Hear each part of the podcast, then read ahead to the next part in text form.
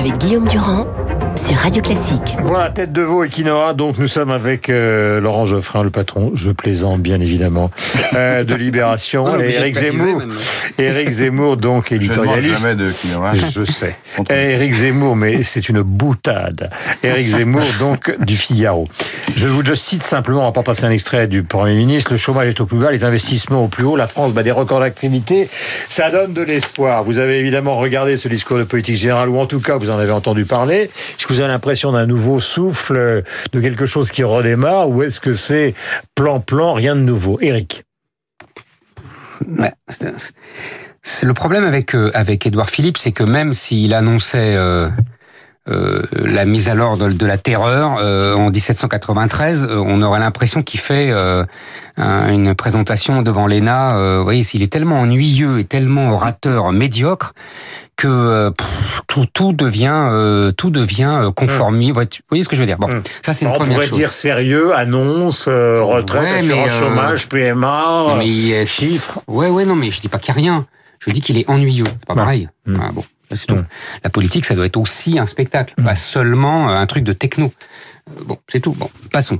Euh, deuxièmement, euh, bon, on a bien vu, tout le monde a fait la même analyse. euh, il joue avec un peu la gauche, un peu les verts. Enfin bon, c'est les conseils. échange la PMA contre l'assurance chômage. Voilà, ça, exactement. Vous avez tout compris. C'est les- en fait, c'est ça qui m'amuse et c'est là où je voulais en venir. Et, et je pense que ça va amuser Laurent Geoffrin. C'est exactement les Pour trucs de la c'est les trucs, c'est les trucs de la gauche depuis 30 ans. C'est-à-dire que depuis que la gauche, oui, Oui. non, je, je, vous allez Mais comprendre. encore. Depuis que la gauche, en 83, a fait son grand virage européen et libéral, régulièrement, euh, ils prennent des mesures sociétales, euh, Hollande le dernier avec le mariage homosexuel, et puis avant il y avait eu d'autres choses, euh, pour faire passer la pilule euh, des mesures entre guillemets antisociales. Voilà. Et donc euh, Macron et Philippe reprennent les vieux trucs de la gauche. Est-ce que c'est l'analyse que vous faites, mon cher Laurent Geoffrin? Je, je peux reprendre Zemmour sur la gauche parce que c'est pas c'est pas vrai ce qu'il dit, mais Non. il y a eu Non, mais est-ce qu'il y a cette intention, justement, Alors, de parce jouer qu'on sur parle les de deux Philippe, là, parce qu'ils en profitent pour attaquer des gens qui Non, sont au non, pouvoir, non, évidemment. je note ce qui se passe. obsédé, enfin, je- Non, la non, gauche. c'est la vérité, c'est la vérité. Taubira, c'est pas moi qui l'ai inventé, c'est la gauche. oui, d'accord, mais là, ils n'ont pas fait que ça. Ils ont fait 35 heures. On peut être contre, hein, mais ils ont fait 35 heures. Ils ont fait plein de mesures sociales dans tous les sens. Ouais, euh, Pas fait que du sociétal, c'est pas vrai. Ouais.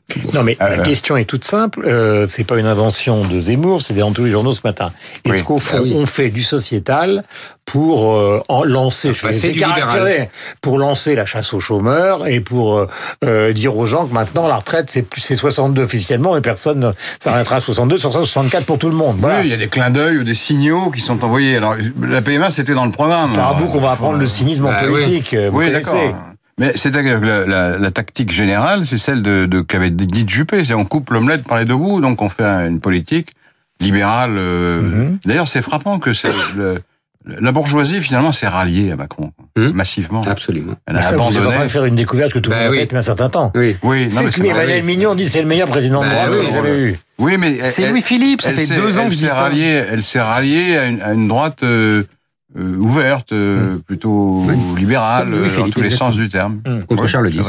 C'est la nouveauté. Hum. Bah, c'est pas la nouveauté, c'est Enfin, ça confirme 2017. ce qu'on avait Voilà, déjà voilà. anticipé. Mais alors justement, en termes de... Donc de à partir de là, à partir on a le- la position centrale, alors c'est à mon avis c'est du centre droit quand même, mais bref, c'est la position centrale. Euh, on peut faire un petit coup à droite, un petit coup à gauche, euh, comme un Mhm. comme un, un porte-avions, on donne un petit coup comme ça, un, c'est- un peu sur la droite, puis après un peu sur la gauche, Mhm. et, et donc on, on avance ou on, on maintient la date de la PMA. Mhm. C'était prévu ça de toute façon. Ah. Il y a, parce qu'il y a rien de nouveau là-dedans, le, pratiquement dans le discours. Tout ce qui était annoncé l'avait été avant. Absolument. et c'était dans Les interrogations sont sur le financement. Mais j'ai Je voudrais dire, non, attendez, attendez, parce que c'est quelque chose de plus profond qu'un truc cynique Hum. et, et politicien. Hum. Ça donne raison il, à il- tout. Il nous prend pour des oiseaux. Non, pas du tout. Tout d'un coup, Zemmour intervient et voici le plus profond. Non, Ouais. attendez, c'est pas. Je, vais- je vais citer. le- on était je vais dans le- citer un auteur. Non, mais même moi, même moi, j'étais dans la. Moi je suis Barry. Mais même moi, Et voici Nietzsche et Wagner réunis. Même, Vas-y. même moi, j'étais dans la superficialité, parce que j'ai Ah, commencé par la tactique. Même moi, mais je dis, deuxième degré de de- de- d'analyse, Mhm. Ça donne raison à tous les livres depuis 20 ans de Michéa qui dit euh, le libéralisme est l'allié des libertaires, le marché a besoin d'un individualisme fou, euh, et donc Mhm. euh, le Macron incarne cette alliance libérale-libertaire de façon euh, attendez, Ah Moi, j'ai une je comparaison. Je m'arrête tout de suite. Bah, il n'est pas libertaire, Macron. Bah, le, PMA pour toutes, c'est libertaire, c'est ça que je veux dire. C'est Oui. l'individualisme. Non, c'est pas la- Bon, Ah si, va pour moi, si. un peu un Vous permettez que j'introduise une Oui. référence qui soit un peu moins lointaine pour les Oui. gens qui euh, n'ont pas connu Louis-Philippe euh, personnellement, mais qui ont entendu parler de Valéry Giscard d'Estaing. Oui, c'est la même Giscard. chose, mais c'est la même chose. ce C'est l'idée de Giscard. ça Mais oui, parce que finalement, oui. vous avez le C'était l'idée Giscard. après laquelle Bayrou a cou- a Giscard couru toute sa vie. économiste Mm. et vous avez le Giscard Simone Veil. Absolument, mais on est Est-ce qu'on d'accord, n'est pas Guillaume. exact Est-ce que c'est pas ça le Mais modèle Macron, Mais la c'est aussi PMA, deux ans je le dis, c'est le fils de Giscard. C'est une évidence tout ça. Ouais. C'est Giscard, c'est Rocard d'Estaing, la vieille phrase de de Chevènement sur Rocard. Oui, Mais est-ce que c'est pas justement la version Giscard qui sera en train de réussir? Parce que Bah, Giscard en tout cas, pas Politiquement, politiquement, pour l'instant, Bah, ça Giscard aussi Laissez parler bien. Geoffroy. Ah oui, Excusez-moi. Excusez-moi. même. Le politiquement, ça a marché parce qu'ils ont ils ont survécu à la tempête. C'est- pour ça qu'ils sont en pleine Bien forme. sûr. Euh, une espèce d'euphorie hein, dans- dans le- parmi les gens de En Marche, ça se sent. Même s'ils affectent d'être très euh, prudents, modestes, humbles, etc. Mais ils sont en pleine euphorie parce que ils ont survécu au pire. Euh, À Noël, ils étaient dans les cordes. À Noël, ils étaient. bon, beaucoup de gens pensaient qu'ils étaient morts Hum. parce que ils étaient totalement impopulaires. Ils avaient un mouvement social incontrôlable. Une violence incroyable. Et il y avait une violence qui était très difficile à maîtriser, etc., etc.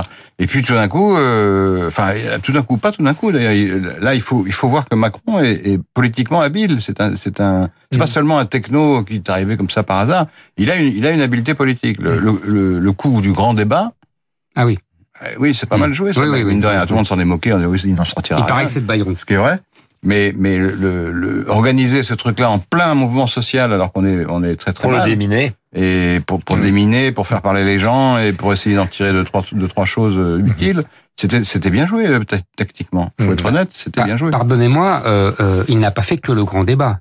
Il a aussi déversé. Oui, il a euh, lâché de l'argent. ouais. Voilà, 17 milliards. 17 milliards. Oui. Donc en fait, on a un discours libéral et une, un- une inflexion euh, néo-keynésienne. C'est très compliqué. Ça Enfin, devient de- contrainte c'est et le en même. Ah oui, bien sûr, Contrainte bien sûr, bien sûr, bien sûr. Mais enfin, quand même, il le fait. Oui, Donc, ils ont des résultats économiques, mais ils plombent Non, les mais, comptes. et en même temps, oui, mais ils plombent les comptes. euh, ils refont du keynésianisme et ils, aggravent en fait parce qu'ils ont des résultats économiques.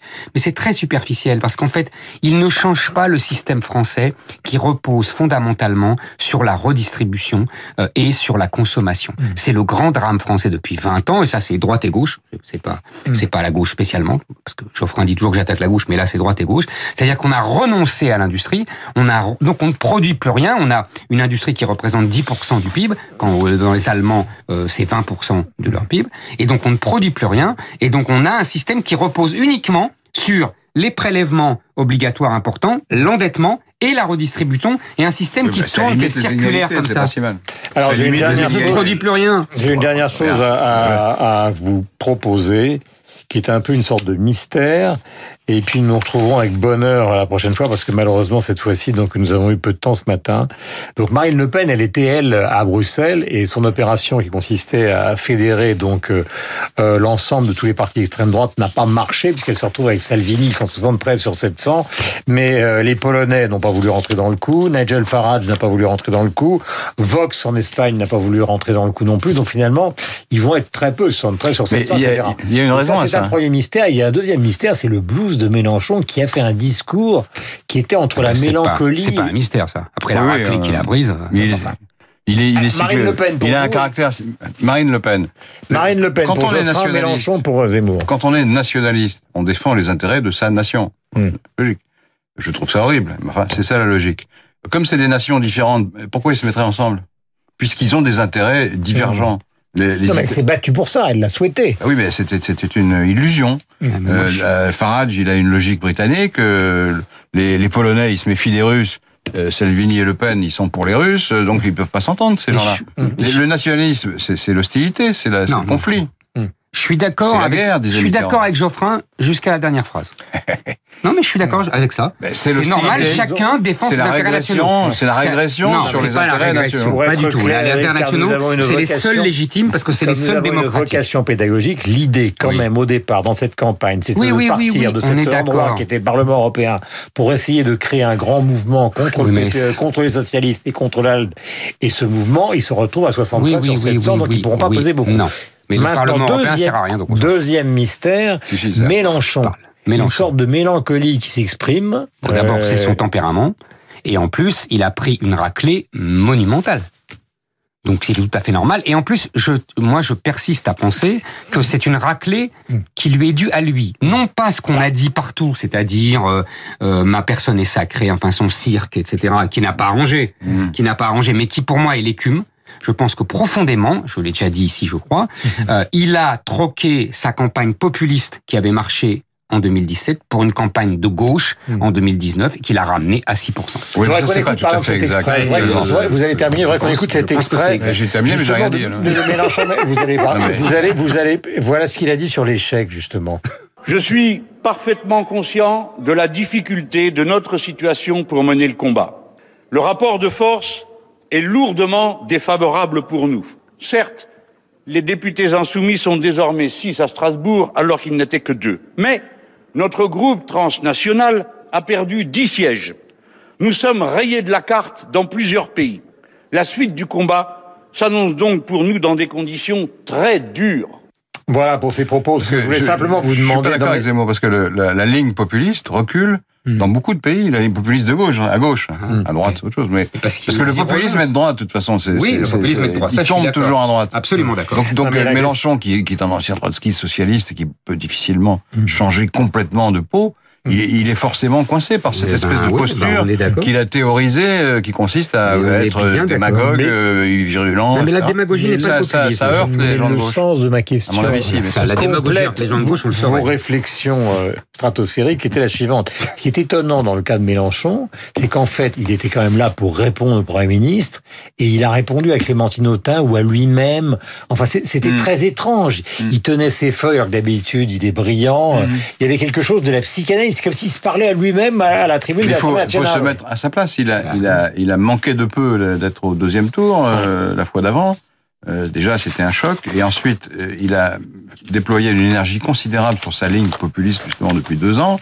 Et le résultat, Non, franchement, je le résultat, c'est qu'il il a perdu la Ah, moitié suis- de ses. Non, vraiment, je suis pas d'accord. Je pense qu'il a viré, mais je ne peux pas répéter dix fois. hein. On fait pas la même analyse. Merci à tous Non, les deux. vrai. 8h58. La prochaine fois, vous aurez beaucoup plus de temps. Je m'y engage. Autrement, je me coupe la main. Et comme j'en ai deux, ce serait dommage.